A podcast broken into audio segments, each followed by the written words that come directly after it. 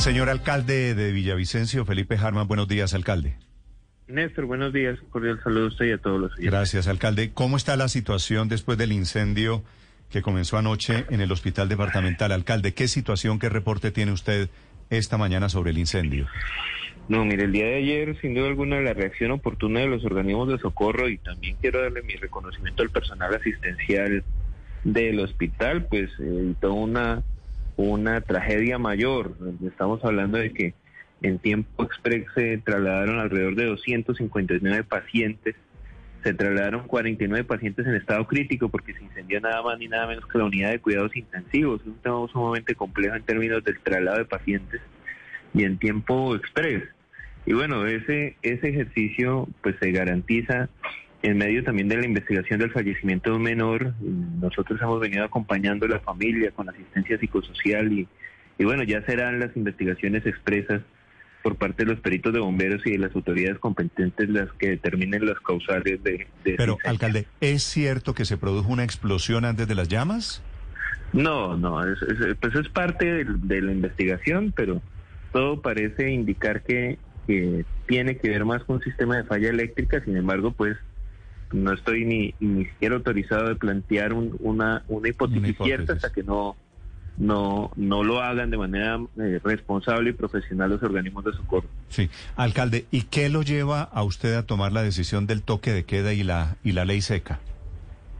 Néstor, el hospital de Villavicencio tiene alrededor de 45 unidades de cuidados intensivos, pero lo más difícil que estamos planteando hoy es que en el CRUE, en el sistema de atención a urgencias, se nos deshabilitan 110 camas, que es prácticamente la mitad de la capacidad hospitalaria de nuestra región, porque acordémonos que nuestro hospital y, y, y general atiende pacientes de toda la región.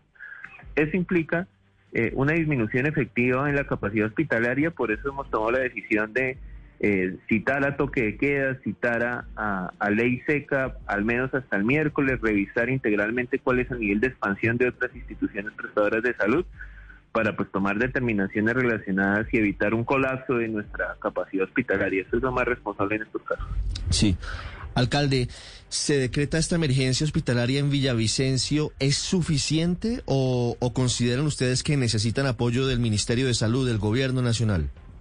Yo evidentemente creo que necesitamos apoyo, no solamente desde el punto de vista de la dotación, sino desde el punto de vista de facilitar las condiciones y los mecanismos de operación frente a este nuevo contexto. Menos mal hoy podemos decir que la ocupación de unidades de cuidados intensivos, por ejemplo, por COVID es menor, es muy baja, es menos del 30%, porque imagínense las dificultades que significarían traslado de pacientes en medio de una situación epidemiológicamente considerable relacionada con el COVID. Eso, eso nos, nos facilitó un poco el marco de actuación, pero bueno, yo creo que el día de ayer se hizo un gran esfuerzo y nos toca seguirlo haciendo de manera muy juiciosa en la medida en que en que eh, pues, se disminuye nuestra capacidad hospitalaria. ¿Hay algún otro municipio del Meta que tenga capacidad para recibir pacientes en caso de que se necesite de este hospital?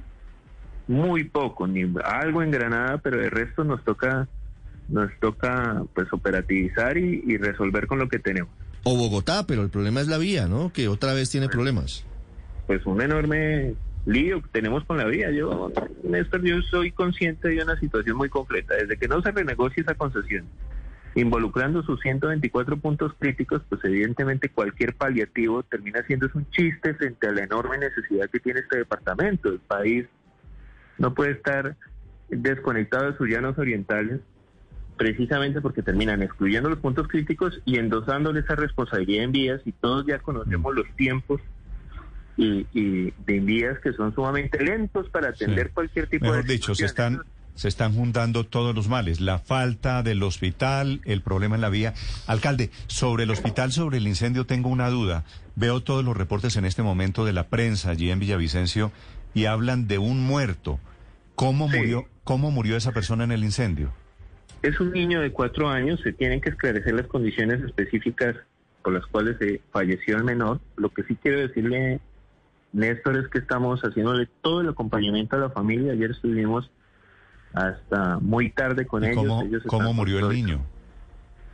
Eso está por esclarecerse. No sabemos si fue una falla mecánica relacionada por el por el por el circuito y por el por el incendio o qué fue lo que lo que ocurrió. Eso lo tienen que. Pero qué, qué atención estaba recibiendo él en el momento del incendio, alcalde. Él estaba en UCI. Él estaba en UCI en ese momento. Se pues está investigando abiertamente por por, por el, proceder del hospital en ese en este aspecto. Pero lo cierto es que eh, en esa medida pues eran los organismos competentes los que revisen de manera detallada cómo fue el funcionamiento y el causal de, del fallecimiento del menor. Alcalde, el incendio, las llamas arrancan en el segundo piso, justo en donde están las unidades de cuidado intensivo. Sí, así es. Las unidades de cuidados intensivos quedaron totalmente deshabilitadas en el hospital de Villa. Sí. ¿Y, ¿Y, los otros pacientes que estaban en UCI en ese momento, fuera del niño, pues, qué pasó?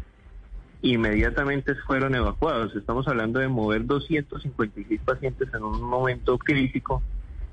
Es, es bastante compleja la, la operación, pero, pero se hizo de manera detallada y se trasladaron 45, pero estamos hablando de tiempo, pues, récord, Néstor, porque tocaba hacer esto muy rápido en función de, de atender esta situación crítica. Pues alcalde, lamento mucho todo esto que está sucediendo. Le deseo mucha suerte a usted y a la gente de, Villavicencio. Bueno, Néstor, un gran abrazo y un cordial saludo a todos los oyentes.